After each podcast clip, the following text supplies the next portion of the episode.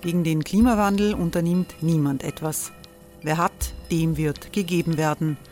Und Frauen verdienen weniger. War ja immer schon so. Man ärgert sich und macht weiter. Was aber, wenn nicht?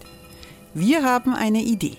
Die Falter Arena macht die Bühne frei für Menschen und Projekte, die das Land verändern. Mein Name ist Eva Konzett. Ich leite das Politikressort im Falter. Und am Sonntag, den 26. Mai, veranstalten wir im Wiener Stadtsaal die nächste Falter Arena. Mit dabei unter anderem der ehemalige Politiker und Neosänger Matthias Strolz, Theresa Imre von Markter, Sonja Jöchtel von Love Politics oder Kari Ochsner von Ochsner Wärmepumpen. Machen statt jammern. Wir schauen uns an, wie das funktionieren kann. Kommen auch Sie vorbei. Alle Informationen und Tickets finden Sie unter falter.at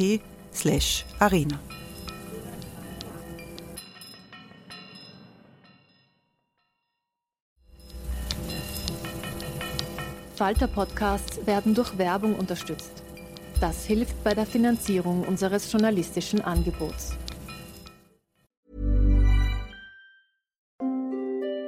Hereinspaziert durch unser Burgtor. Ob Burgherr, Ritterin, Stallbursche oder Gauklerin. Die Burg Liechtenstein in Maria Enzersdorf bei Wien lädt zu Erkundungen ein und weckt bei Groß und Klein die Abenteuerlust. Erbaut im Jahr 1130 ist die Burg bis heute zu 60 Prozent im Originalzustand erhalten. Waffenkammer, Turmzimmer und Ritterstube.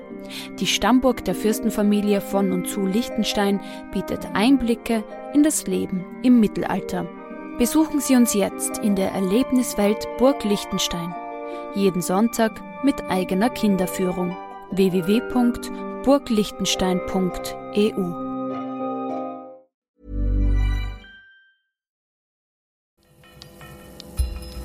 Falter Radio, der Podcast mit Raimund Löw.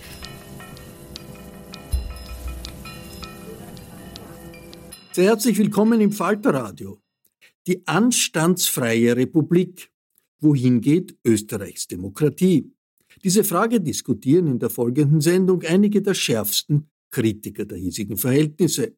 Auf einer Podiumsdiskussion am Eröffnungstag der jährlichen Buchmesse Buch Wien Ausgangspunkt sind aktuelle Bücher, deren Thesen von Autorinnen und Autoren vorgestellt werden. Die Politikwissenschaftlerin und linke Publizistin Natascha Strobel hat ein Buch mit dem Titel Solidarität geschrieben. Der Journalist Robert Miesig legt ein Buch vor zum Thema Politik von unten. Gelingt das Comeback der Sozialdemokratie? Doris Helmberger-Fleckl ist Chefredakteurin der Wochenzeitung Die Furche, auf deren Seiten sie die österreichische Entwicklung kritisch beleuchtet. Armin Thurnherr ist Herausgeber und Mitbegründer des Falter. Sein aktuelles Buch trägt den Titel Anstandslos Demokratie, Oligarchie, österreichische Abwege. Neben der Bühne, auf der diese Podiumsdiskussion stattgefunden hat, die Sie gleich hören werden, fand gerade eine Poetry Slam Veranstaltung statt, von der der Jubel manchmal bis zu uns zu hören war. Ich durfte die Diskussion leiten.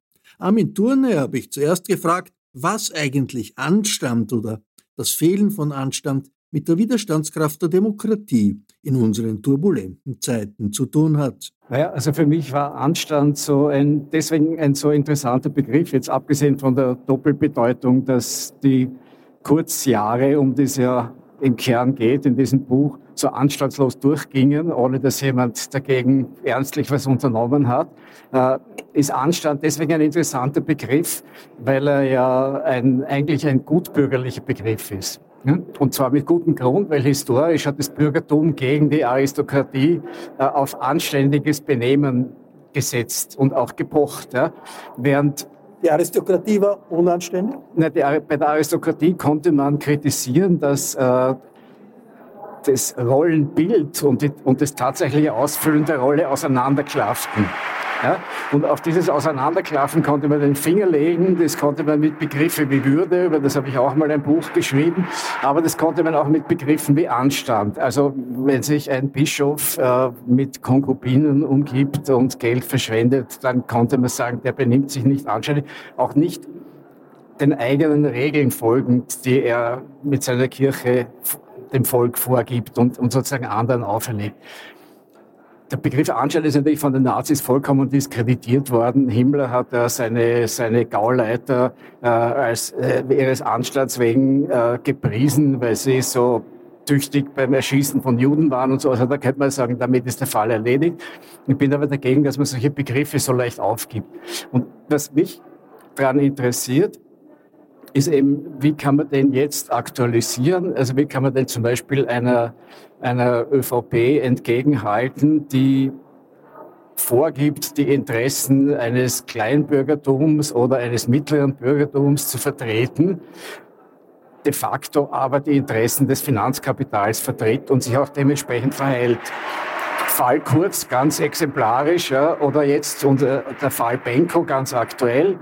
Das sind äh, von dieser Partei getragene Figuren, die eigentlich in unternehmerischer Tüchtigkeit nicht verstehen, dass man eine Firma gründet und die dann führt im Rahmen festgelegter Regeln, vielleicht sowas wie rheinischem Kapitalismus oder so, sondern indem er diese Firma, indem er einfach äh, auf dem Finanzmarkt versucht, möglichst schnell zu Geld zu kommen, was ja ganz gegen die Regeln dieses von Ihnen gepriesenen Wirtschaft, erinnern wir uns an Slogans wie Mittelstand, Motor der Gesellschaft und so, ganz gegen diese Regeln des Wirtschaftens, die Sie selber äh, vorgeben, äh, verstößt. Und darauf könnte man, müsste man, sollte man politischen Finger legen. Das schafft allerdings auch kaum jemand oder es wird viel zu wenig gemacht. Es wird einfach sozusagen durchgewinkt.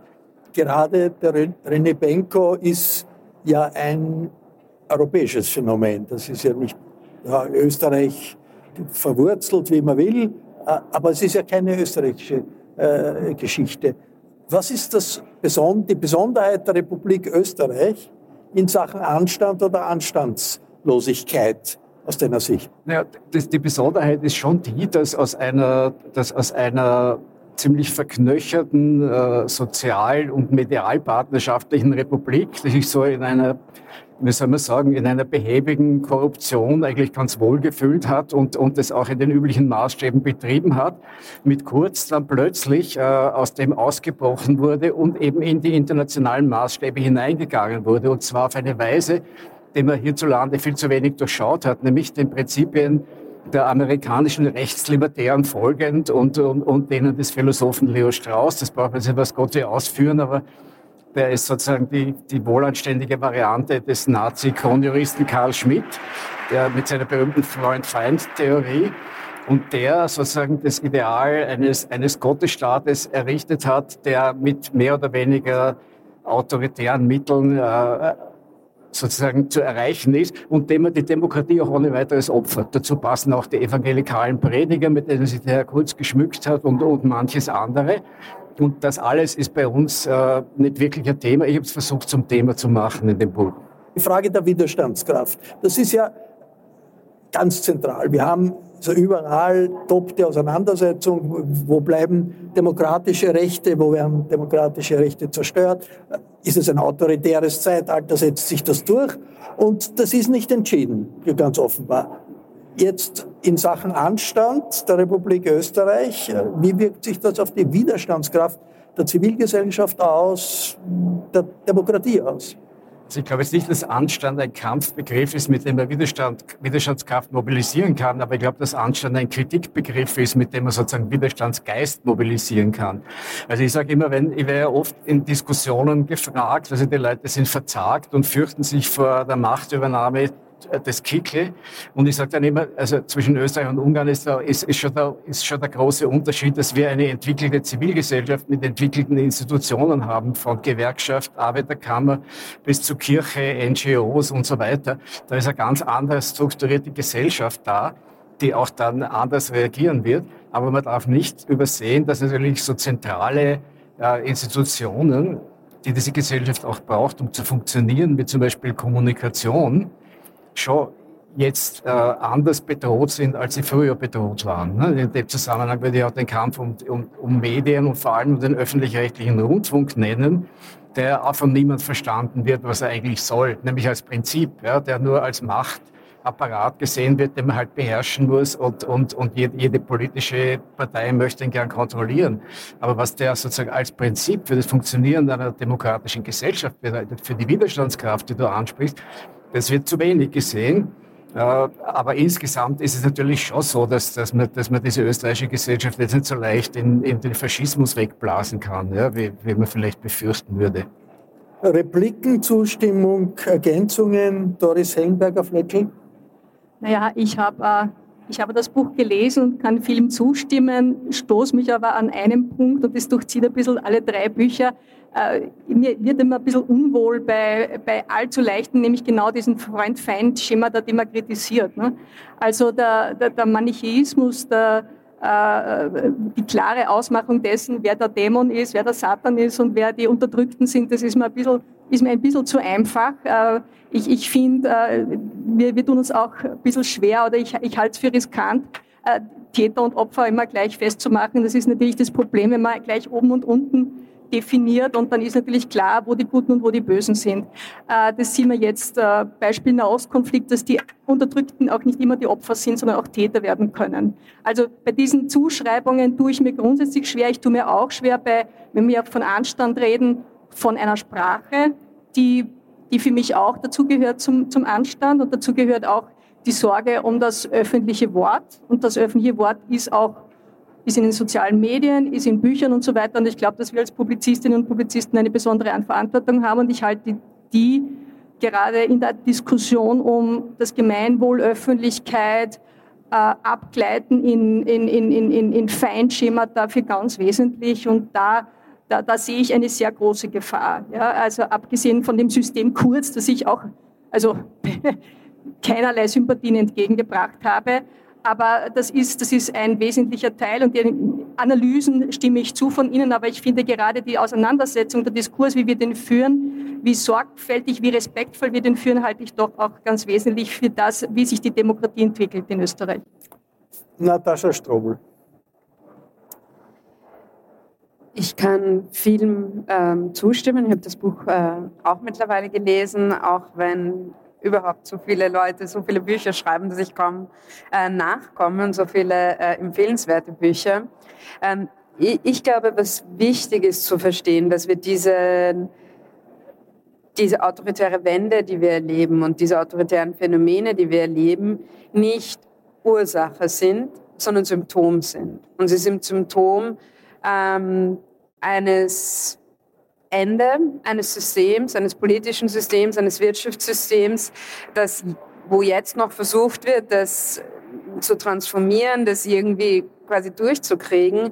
Aber in diesem Hegemonieverlust sind jetzt ganz viele Konflikte, ganz viele Reibereien ähm, und das zum ersten Mal seit 40 Jahren die Zukunft offen ist. Und jetzt hat man 40 Jahre lang geglaubt, die Zukunft ist entschieden, es geht ungefähr immer so weiter, wie es jetzt immer weitergegangen ist und es wird immer mehr, mehr, mehr sein. Ähm, und die da oben, die werden sich schon kümmern, wenn es ganz schlimm wird. Ähm, es ist nicht so. Äh, und dieses Es ist nicht so macht Angst äh, und bietet den Raum für diese autoritären Kräfte, die jetzt an einer autoritären Zukunft arbeiten, die die Gegenwart autoritär überwinden wollen. Aber es ist eben auch Platz für, dass Zukunft demokratischer wird, dass sie anders wird. Ähm, und ich glaube, das ist wichtig zu sehen, weil sonst kommen wir genau in so, äh, so Kämpfe hinein, die dann sehr hart und sehr harsch und sehr untergriffig geführt werden. Aber wichtig ist, die Vogelperspektive zu sehen. Kurz, Trump, Johnson, selbst Orban, ähm, oder Meloni sind Symptome von etwas ganz anderem und sind nicht äh, aus sich heraus irgendwie eines Morgens aufgestanden und haben gesagt, wir sind jetzt das Böse in der Welt. Ähm, das wäre viel zu kurz gedacht. Das soll kein Wortwitz sein. Gut. Robert, Ergänzungen, Widerspruch? Na, keine großen Widersprüche. Ich meine, wenn wir bei, den, äh, bei der Frage sind, äh, dass die Bedrohung unserer Demokratie und der pluralistischen Demokratie und das, was ja vor, langer, vor nicht so langer Zeit ja eigentlich noch als weitgehender Konsens gegolten hat, äh, heute da sind, äh, wenn wir, nach den Sympt äh, wenn wir davon ausgehen, dass das Symptomatiken natürlich sind, dann gibt es eine Reihe von äh, Dingen, wofür das eine äh, Symptomatik ist. Eines davon ist natürlich, das soll man nicht vollständig äh, ignorieren, ein Gefühl der Verlassenheit und der Nichtrepräsentiertheit äh, durchaus breiter Bevölkerungsschichten, die das Gefühl gehabt haben, da gibt es eigentlich gar niemand mehr, äh, der in meinen Interessen für mich spricht. Das ist das Erste. Und dann kommen halt natürlich solche Figuren her wie Trump und Co. und in gewisser Weise auch Kurz, auch wenn er die sozusagen noblere Version ein bisschen war, äh, die sagen, also nach vordergründig die noblere Version. Das Interessante an Trump ist ja, dass er nicht mehr die, Vorder die Fassade versucht hat zu halten, aber das ist ja auch schon eine Symptomatik. Äh, und da sind wir ja bei der Anstandsfrage von Armin, das ist ja gewissermaßen nicht ganz uninteressant, die dann aber sozusagen, wo dann Leute daherkommen und sagen, ich bin eure Stimme, ich bin der Einzige, der eure Stimme ist. Und wenn es dann einer mit orangenen Haaren ist, der wahrscheinlich goldene Kloschüsseln hat. Ja? Äh, natürlich ist das ein zugrunde liegende Symptomatik, Vertrauensverlust und so weiter. Und natürlich kann man auch die Frage aufwerfen, inwiefern nicht sozusagen eine Verrohung der Sprache, das Krankwerden der Sprache jetzt gar nicht so sehr ein politisches Problem, sondern ein Problem auch des Strukturwandels von Öffentlichkeit durch Social Media und so weiter ist. Wir kriegen ja natürlich mit, dass diese äh, polarisierte Sprache, die manichäische, jetzt nicht mehr nur bei politischen Fragen. Ich kann wahrscheinlich auch eine Debatte führen auf Social Media über, was weiß ich, unterschiedliche äh, Wissenschaftsstränge zur Gentechnologie und sie wird genauso verrot und vertrottelt und, äh, äh, und unterhalb eines bestimmten Niveaus sein. Ja? Also das sind natürlich verschiedene äh, subkutane Verschiebungen äh, in unseren Welten, Vertrauensverlust, Zerstörung von Kommunikation, äh, Polarisierung, Wuttriggerung, Empörungsbewirtschaftung und so weiter, für die die Zustände, in denen wir sind, nur ein Symptom sind. Aber die Zustände, in denen wir jetzt sind, das muss man auch mal ganz klar sagen, sind eine reale Bedrohung für das, was wir an Liberalität, Modernität und an äh, ja, lebenswerter und demokratischen Prinzipien in unseren Gesellschaften geglaubt haben, erreicht zu haben. Äh, und da wird es dann sozusagen realmanichäisch, nämlich entweder gelingt es, das zu verteidigen oder es geht kann ziemlich unangenehm aus. Also das wiederum äh, zu ignorieren wäre auch zu blauäugig und da muss man sozusagen mit, mit Maß und Ziel, mit kühlem Kopf, aber auch mit Entschiedenheit, glaube ich, äh, darüber sprechen die Replik des Armin Thurner. Ja, ich, ich, ich halte es ja eh für ganz richtig, dass es, dass es alles nur Symptome sind, aber Symptome wovon? Ja? Was ist der Wandel? Der Wandel ist ja doch der Sieg des Neoliberalismus. Man traut sich ja gar nicht zu sagen, weil es so langweilig ist. Ja? Aber dieser Neoliberalismus war ein ideologisches Programm, das geplant von langer Hand äh, ganz ganz clever und, und, und ganz differenziert durchgesetzt wurde. Und das wirkt in alle Bereiche hinein, auch in den Bereich der Kommunikation. Wir erleben eine Zeit der politischen Polarisierung, die sich niederschlägt in der äh, Medienwelt, die sich niederschlägt in der Kommunikation.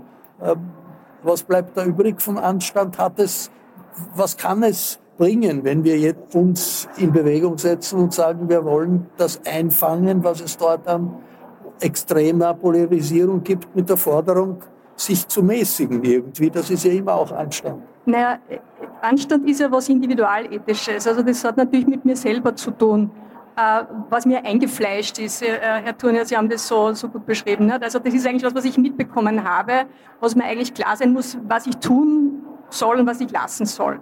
Und natürlich sind wir ausgetrickst durch den Algorithmus, aber es ist natürlich schon eine Eigenverantwortung und ich bin grundsätzlich schon eine Fanin äh, von Eigenverantwortlichkeit, dass ich dem halt nicht nachgebe. Ja? Also ob ich Hate Speech absetze, ist schon meine Entscheidung äh, als individuell, also als vernunftbegabte Person und dem äh, sollte ich mich enthalten. Äh, ich merke halt schon auf, auf, auf, auf Twitter und den sozialen Medien, dass sehr viele sehr bekannte Leute mit sehr großen Accounts das nicht tun. Ja? Und ich glaube, das ist eine Toxizität, die, die, die prekär ist und die eine ganz wesentliche negative Auswirkung auf, auf, auf, auf, Demokratie hat. Da rede ich gar nicht von der Blasenbildung und so weiter, aber einfach die Form des Miteinanderredens. Wir sind ja bei der Frage österreichische Demokratie auch. Inwiefern ist in dem Bereich der, äh, des Anstands in der Politik oder Anstands äh, in den Medien Österreich irgendwie anders als andere Demokratien. Der Armin hat den Fall, den Beispiel des Kurz erwähnt, der natürlich eine, im Rahmen einer Reihe von populistischen Politikern in der Welt steht, aber natürlich für Österreich schon was Besonderes ist. ist hat das äh, einen Schub gegeben in Richtung Anstandslosigkeit, äh, die Ära Kurz? Also ich ich glaube, dass, wie soll ich sagen, die Umkehrung von Form und Inhalt, die es ja beim Kurz gegeben hat, die Ausleerung, ne? darum ist die ÖVP jetzt so da, wie sie da ist, weil da die Substanz verlustig gegangen ist. Er hat sie ja in gewisser Weise, da stimme ich Ihnen zu, ruiniert und sie weiß jetzt nicht, wo sie steht. Ordnungspolitisch ist nichts mehr da. Also die sucht jetzt irgendwie, wo sie hingehört. Äh, da, da ist schon viel kaputt gegangen durch den Kurz, aber er ist schon auch nicht ein Solitär als Teufel, ja, sondern er steht spiegelbildlich für das, was sich getan hat, ne, dass man äh, äh, dass man performen muss, dass es nicht mehr um irgendwie Verantwortung geht, sondern dass ich mehr Leistung bringe und dann sofort äh, den Fruchtgenuss haben will. Ich finde, es ist so, man macht sich zu einfach, sich dann einer Person aufzuhängen. Er ist Teil eines Systems, das sich jetzt entwickelt hat und er hat das auf schamlose Art gemacht. Ja? Nachfrage zu kurz. Das ist etwas, was äh, mir nicht klar ist, wie der Sebastian Kurz behandelt wird oder wie um ihn diskutiert wird in der Öffentlichkeit. Ist vorherrschend die Meinung, der ist ein Opportunist, der einfach die Macht will und dann alles tut, um äh, an der Macht zu bleiben, an der Macht zu kommen, vielleicht an die Macht zurückzukommen. Wer weiß, äh, gibt ja einige Filme jetzt und die offenbar schon auch mit der Idee gestaltet worden sind, dass man den Sebastian Kurz nicht vergisst. Oder steckt nicht doch ein beinhartes Konzept dahinter, ein autoritäres, nationalistisches Konzept, in dem, mit dem Österreich irgendwie in Richtung Orban-Land gedrängt worden wäre oder vielleicht auch noch gedrängt wird. Wie, wie sehen Sie, Sie, das? Wie ich schon gesagt habe, wir, wir haben es in der Hand. Ja? Ich sehe da jetzt nicht die bösen Mächte, die uns, da, die uns dahin zwingen. Ich glaube an die Kraft der Zivilgesellschaft. Ich glaube an den, an den mündigen Menschen. Es haben sich die Zeiten seit den Zeiten des Klassenkampfs so verändert, dass die Bildung in ganz großen äh, Kreisen, auch in der Sozialdemokratie, deutlich höher geworden ist. Also das sind Leute, die wollen nicht mehr dass man sie als, also die fühlen sich nicht angesprochen, wenn ich sage, ich spreche von der Arbeiterklasse. Die Arbeiterklasse sind die, äh, sind die Migrantinnen und Migranten, die kein Wahlrecht haben in Österreich, was der Anton Pelinka immer sehr lautstark beklagt, dass man sich da von der Sozialdemokratie zu wenig drum kümmert. Ja, also das, das glaube ich ist ein Punkt, der, øh, äh, den er müsste die Sozialdemokratie ernsthaft aufgreifen. Everyone knows therapy is great for solving problems, but getting therapy has its own problems too, like finding the right therapist, fitting into their schedule, and of course, the cost. Well, BetterHelp can solve those problems. It's totally online and built around your schedule. It's surprisingly affordable too. Connect with a credentialed therapist by phone, video, or online chat, all from the comfort of your home. Visit betterhelp.com to learn more and save 10% on your first month. That's BetterHelp, H E L P.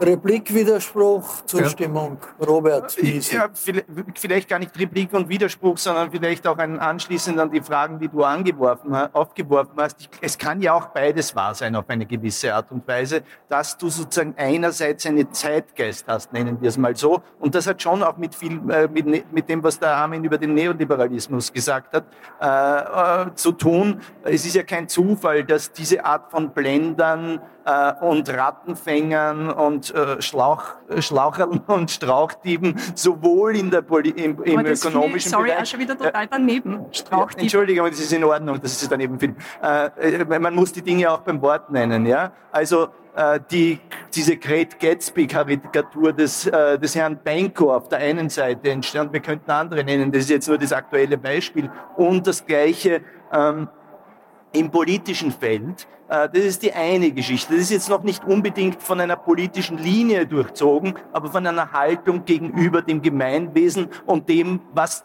was, was man der Meinung ist, was geht. Ja? Also früher hätte man noch die Frage gestellt, geht das, geht das nicht? Heute würde man sagen, alles geht. Und von Ausdruck dieser Haltung, alles geht, ist paradigmatisch das System Kurz gewesen. Das ist das eine. Das zweite ist, dass es natürlich äh, äh, braucht man sich nur sozusagen das ganze Team und auch anschauen, wem, äh, wem er, wo er sozusagen dann quasi Post, in der Postpolitik gelandet ist, natürlich eine klare Linie gegenüber gibt diesen äh, autoritären, äh, libertären Vegetarianismus, wie er aus den USA herübergeschwappt ist. Also eine große Infektion auch der europäischen Form des Konservatismus, der ja sozusagen quasi ein christdemokratischer in weiten Teilen in den letzten Jahrzehnten war, durch eine andere Form von Konservatismus. Also insofern äh, ist es natürlich politischer, ja, dass sozusagen jemand mit einer klaren politischen Agenda, wenn er dann auch noch geschickt ist,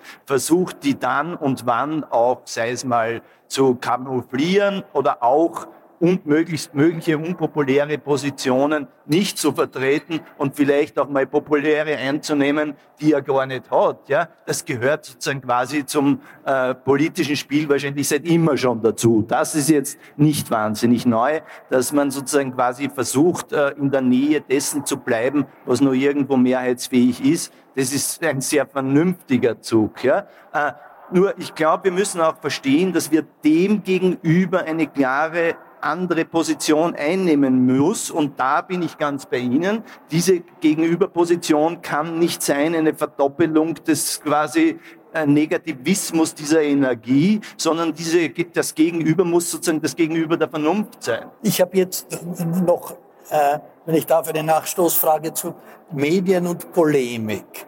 Weil das ist schon ein Punkt, also in medialen scharfe Polemik, ja. das ist auch ein Markenzeichen des armen Turnherr, immer gewesen. Ja. Und trotzdem, wo ziehst du die Grenze zwischen scharfer Polemik, durchaus auch persönlich, auf der einen Seite, auf der anderen Seite Verlust von Anstand? Also ich, ich, ich, ich, bin da, ich folge da Thomas von Aquin und seinem Konzept der abgestuften Moral. Ja? Also wer mir wirklich total ärgert und wer alle, äh, alle, äh, alle Gesetze der guten Sitten missachtet, dem gegenüber habe ich auch kein Mitleid. Zum Beispiel Wolfgang Sobotka ist so ein Fall. Ne? Also eine, eine, eine vollkommen unmögliche Figur, die in der Politik nichts verloren hat und sich, aber, und sich aber dauernd noch schlecht benimmt. Also da geht gar nichts. Ansonsten glaube ich, soll man vor persönlichen Verunglimpfungen, äh, hat man zurückzuschrecken und, und man hat... Äh, man hat die Integrität der Person zu respektieren, ganz einfach. Ja. Polemik ist aber nicht, äh, äh, Polemik ist aber erforderlich, weil Polemik ist ein Teil von, von, von leidenschaftlich vorgetragener Kritik und die gestatte ich mir halt seit einiger Zeit, seit ich halt in dem, in dem Gewerbe bin, äh, zu üben. Ich wollte nur ansagen, der Unterschied in der Politik müsste nicht nur sein, äh, müsste auch einer sein, der sich in Persona manifestiert. Ich glaube schon, dass es eine ganz feine Wahrnehmung in der, in der Öffentlichkeit oder beim Publikum gibt, ob einer was vorgaukelt oder, oder ob einer echt ist ja? oder eine. Ja? So, sozusagen die, äh, das, das Beispiel, das gegeben wird, äh, dessen, der da vorne steht, das muss, das muss sozusagen wahrnehmbar gut sein. Ja, das muss eine Person sein, die man auch als Person als glaubwürdig akzeptiert. Und das ist auch deswegen recht schwer zu erfüllen, weil solche Leute halt nicht oft vorkommen und weil unsere jetzigen Figuren natürlich äh, das, was die Generation vorher hatte, zum Beispiel Kreisky, diese historische Beglaubigung von, von, von Widerstand und so, nicht haben, ja? sondern die haben eigentlich Sie haben komische Geschichten, teilweise Diskreditierungsgeschichten oder, oder, oder, oder seltsame Aufstiegsgeschichten. Und, und man sucht immer irgendwo den Dreck am Stecken. Und irgendwas findet man immer. Auch beim Herrn Babler findet man irgendwie zwei Gehälter. Ja. Es ist immer, es ist immer irgendwas. Ja. Also, und diese, aber, aber, aber so jemand wird tatsächlich gebraucht. Ja. Natascha Strobel. Ich, ähm möchte eigentlich einer These widersprechen, die hier gefallen ist, und zwar die These der Polarisierung. Wir erleben keine Polarisierung, keine gleichmäßige Polarisierung. Wir erleben eine höchst asymmetrische Polarisierung. Wir erleben eine massive Polarisierung von rechts. Ähm, Kulturkampf, Kulturkampf, der bis weit in den Konservatismus, in den Liberalismus vorgedrungen ist.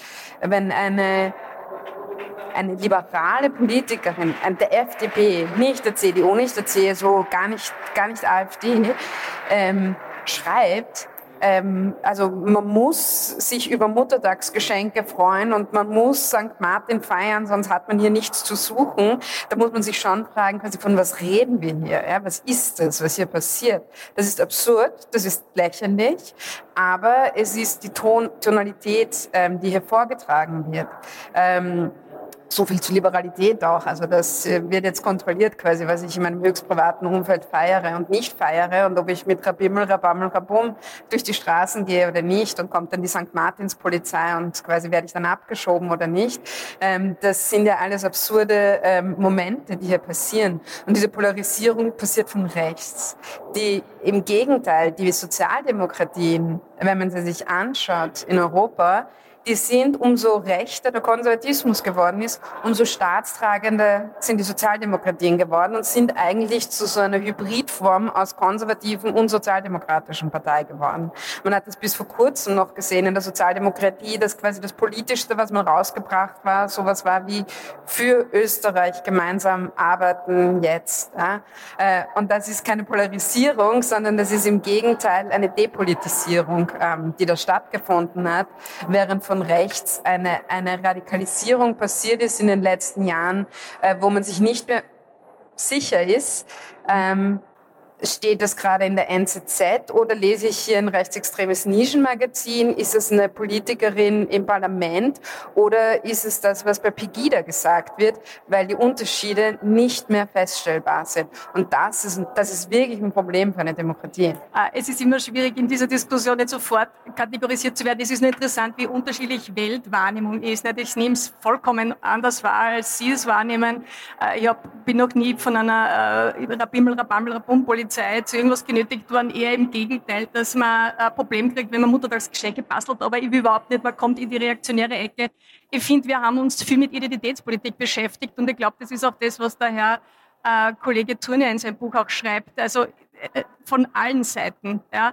Also äh, ich halte das für auch eine Form von von, von Toxik, die da Einzug gehalten hat, wo wir uns mit unseren Befindlichkeiten auseinandersetzen von links oder von rechts oder oben oder unten, sondern wenn wir, ich halte das für einen, einen, einen Irrweg, der sich irgendwie einschleifen wird, weil wir draufkommen, dass, dass wir Stichwort jetzt im, im Umgang mit Antisemitismus, äh, wo das natürlich auch wieder ein Thema ist, aber auf diese Art und Weise äh, auf dem Holzweg sind. Sascha Strobel, Solidarität, das ist der Titel Ihres Buches, ähm, also ein Plädoyer für eine Wiederentdeckung der Solidarität als eine Kraft, die die Gesellschaft zusammenhält. Und die Frage ist, wie geschichtsmächtig kann diese Idee noch sein in einer Zeit, wo die Wirklichkeit anders ist. Also die Solidarität als Grundlage der Arbeiterbewegung, da hat es eine ökonomische Grundlage gegeben.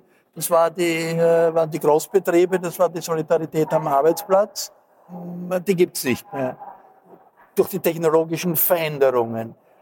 Solidarität im Nationalstaat in unseren Breitengraden war natürlich einfach auch durch äh, die Tatsache, dass alle die gleiche Sprache gesprochen haben, mehr oder weniger die gleiche Herkunft hatten, gibt es auch nicht mehr. Wir sind in einer multikulturellen Gesellschaft mit sehr verschiedenen, unterschiedlichen Identitäten. Wie kann da Solidarität wieder oder neu geschicht, geschichtsmächtig werden?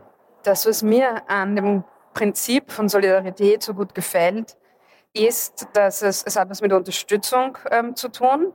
Ähm, es hat etwas mit Augenhöhe zu tun. Das heißt, es ist nicht einfach Charity, so dem armen Haschel geben wir ein bisschen was. Ähm, und es hat vor allem etwas mit Wechselseitigkeit zu tun. Solidarität ist nicht Altruismus. Solidarität ist nicht, ich bin ein guter Mensch und für alle anderen Menschen da, sondern Solidarität heißt, wenn es mir schlecht geht, dann werde ich da auch rausgeboxt. Und das finde ich wichtig. Und auch diese, diese Eigen, dieses Eigeninteresse zu haben, ähm, und damit ist dann, äh, nähern wir uns auch schon an, ähm, wer ein Interesse an Solidarität haben sollte. Nämlich all die, die sich nicht selbst richten können. Und das sind die meisten.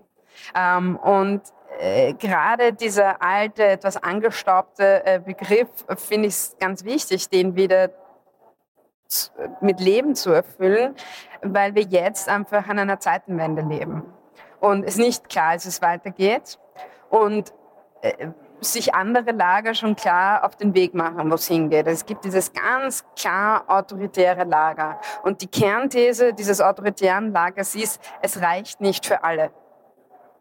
So wie die Zukunft ist, gibt es ein paar, die haben es dann gut, aber ganz viele, die haben es nicht gut. Und äh, das autoritäre Lager definiert das dann kulturell oder völkisch oder wie auch immer. Und wir haben noch nicht erlebt, was das in der Klimakrise bedeutet.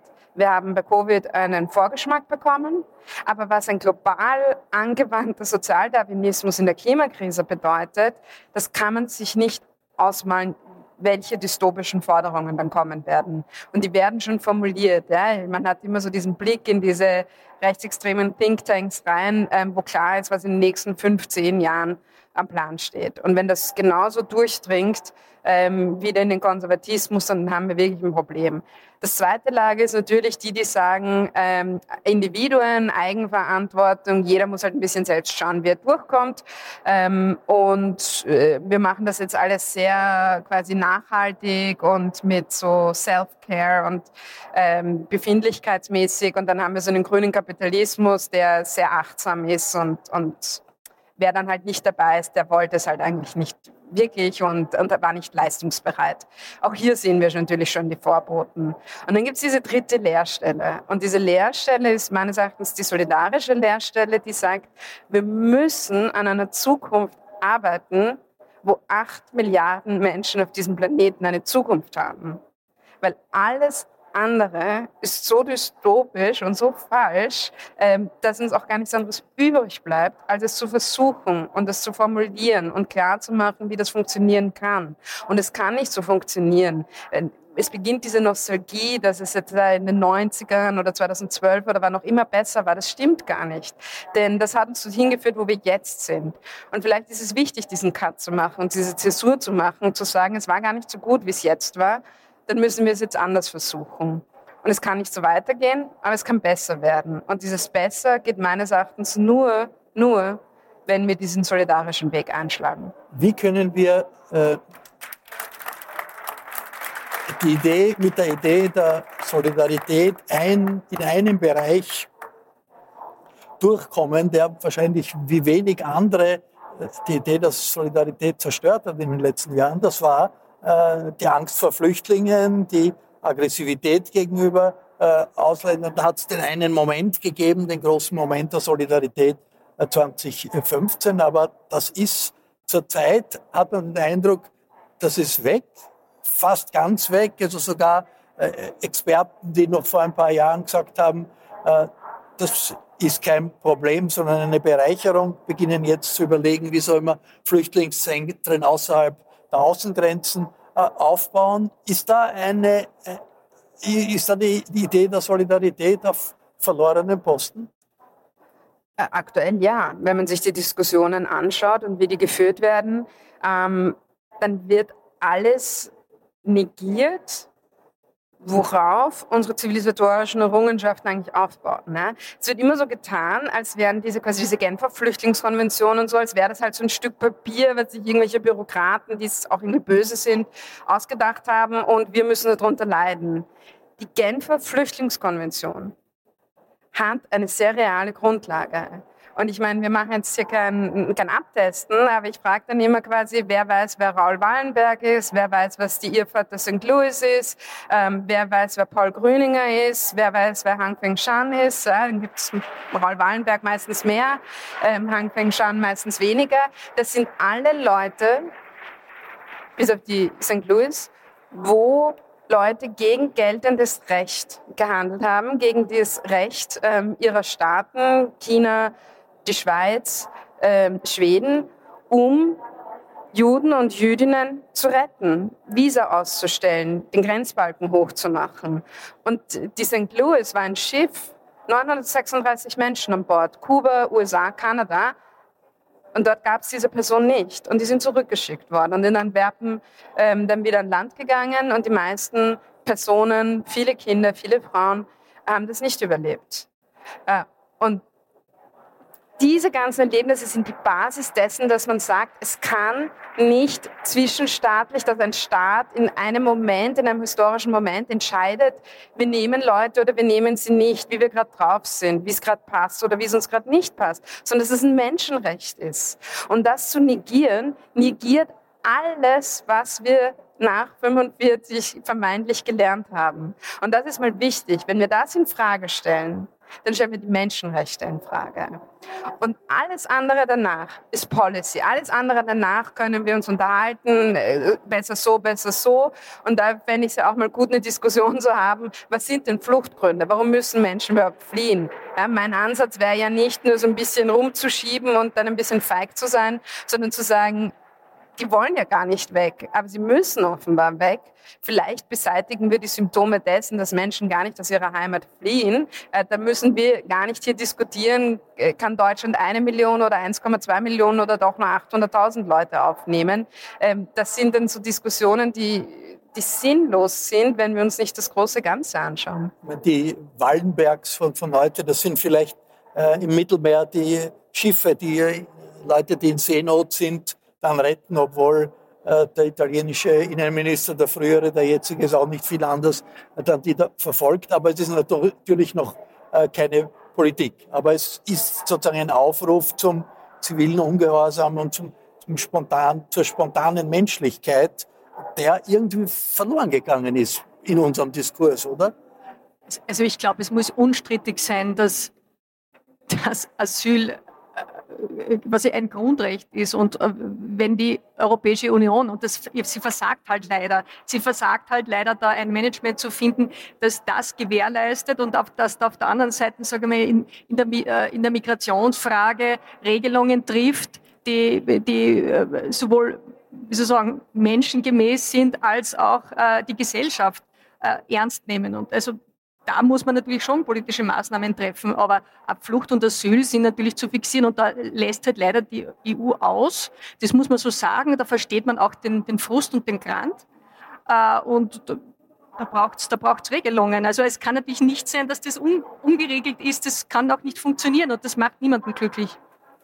Eine äh, Anmerkung, Ergänzung zu Solidarität äh, von äh, von äh, Natascha Strobel. Nein, es braucht eine globale Solidarität. Also natürlich, ich stimme Ihnen da vollkommen zu. Das Ideale wäre, niemand müsste weggehen. Das heißt, Europa hilft mit, dass in, in Afrika, Südamerika, Ostasien, wie auch immer nirgendwo Flucht, Fluchtgründe sind, wäre die ideale Welt, die wir vermutlich nicht so schnell bekommen werden. Ähm, die Solidarität muss in Zeiten der Klimakrise natürlich äh, global sein. Umso mehr bin ich auch dafür, dass wir da in Österreich unseren kleinen Teil leisten, damit es erreicht wird. Gelingt halt nicht leider. Die Solidaritätsforschung sieht auch, dass es eine sehr universelle, sehr breite Solidarität gibt am Anfang von Krisen. Und wenn es, ähm, dass man da echt bereit ist, quasi ganz weit und ganz, ganz viel ähm, weil man eben auch nicht weiß, ob es einen selbst trifft oder nicht.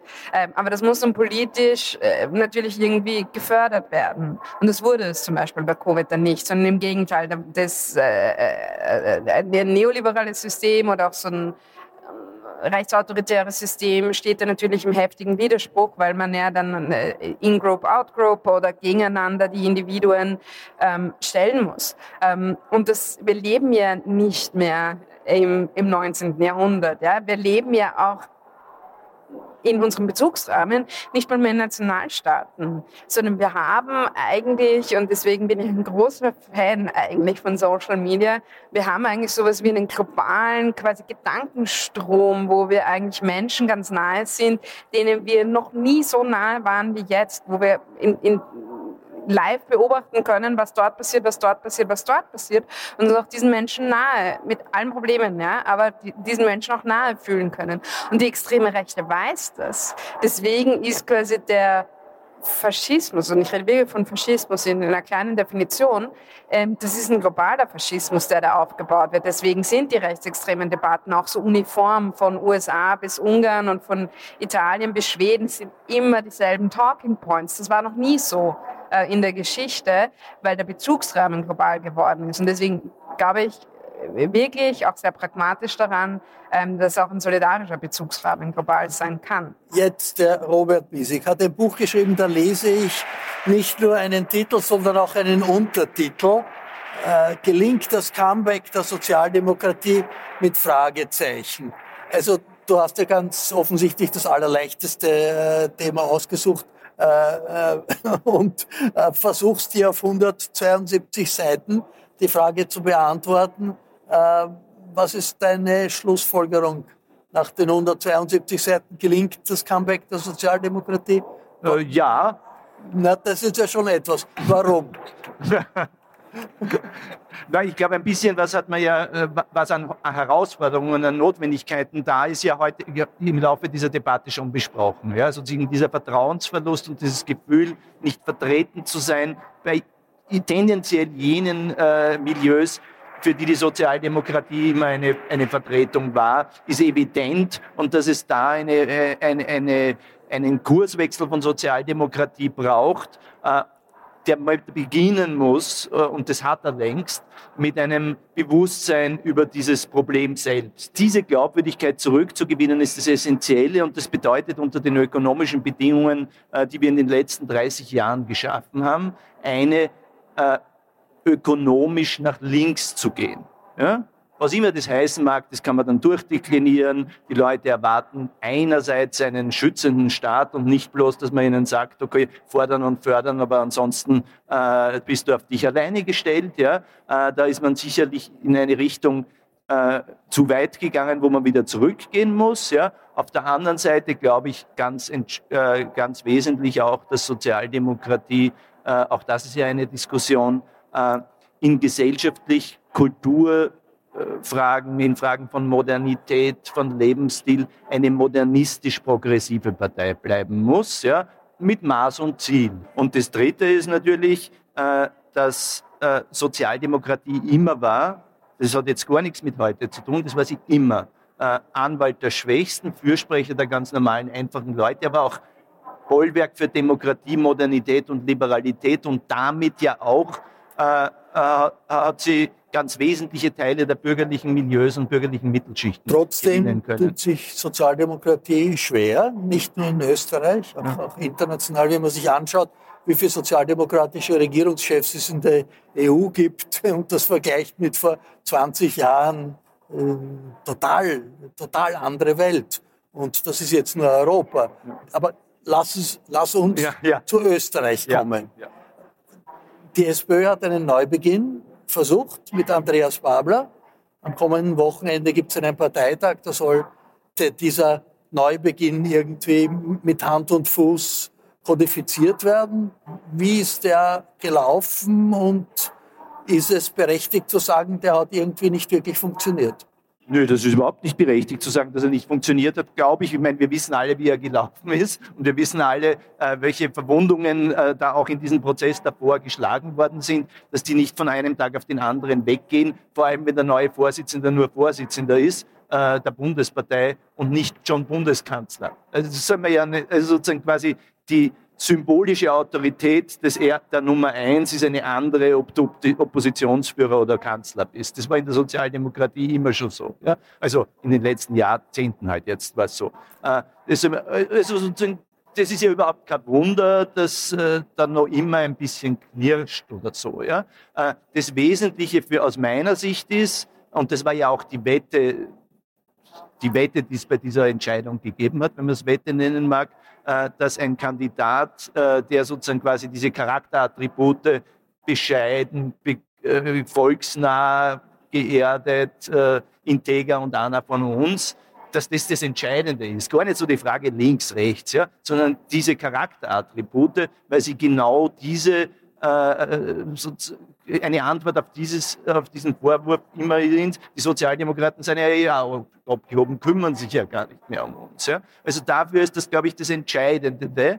Äh, und damit muss man halt schauen, dass man einen gewissen Sockel wieder an Vertrauen zurückgewinnt. Äh, das ist ein Prozess, für den hat man jetzt nur ein Dreivierteljahr Zeit hoffentlich, ja, oder ein halbes meinetwegen, dann liegt man sowieso mit bei 27 Prozent und den Rest Den Rest, den man braucht bis zur Nummer eins, gewinnt man aufgrund dieser Entscheidungsfrage, die dann vor den Menschen steht. Wollt ihr Kickel oder wollt ihr den nächstmöglichen Kanzler, also den, den der dann hinter Kickel die Nummer, ein, die Nummer zwei ist. Und das wird wahrscheinlich der sozialdemokratische Kandidat sein und dann liegt man vorn.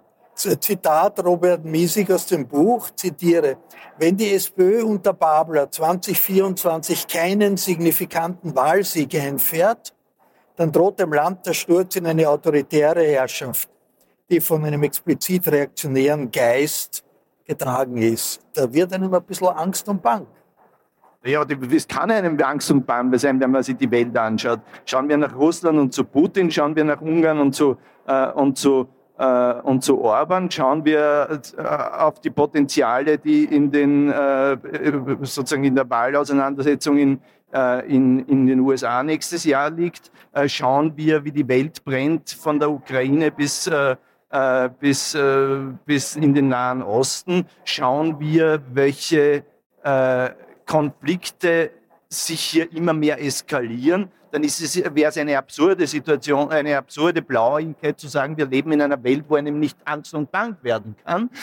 Das ist aber genau die Aufgabe, alles zu unternehmen, sagen wir mal in den kleinen Radius, äh, der uns äh, zur Verfügung steht, dafür zu sorgen, dass unser, unser Gemeinwesen nicht diesen äh, diese Sackgasse einschlägt, sondern einen anderen Weg geht. Die Podiumsdiskussion fand am Eröffnungsabend der Buch Wien statt. Wir haben etwas gekürzt. Ich bedanke mich bei den Veranstaltern sehr herzlich für die Zusammenarbeit. Ich verabschiede mich von allen, die uns auf UKW hören. Aktuelle politische Analysen inklusive der Essays und Artikel von Armin Thurnherr finden Sie jede Woche im Falter. Ich empfehle ein Abonnement des Falter. Alle Informationen gibt es im Internet unter der Adresse abo.falter.at. Ursula Winterauer hat die Signation gestaltet. Die Audioaufnahme der Buch Wien hat Stefan Grasel gemacht. Im Falter kümmert sich Philipp Dietrich um die Tontechnik. Ich verabschiede mich bis zur nächsten Sendung.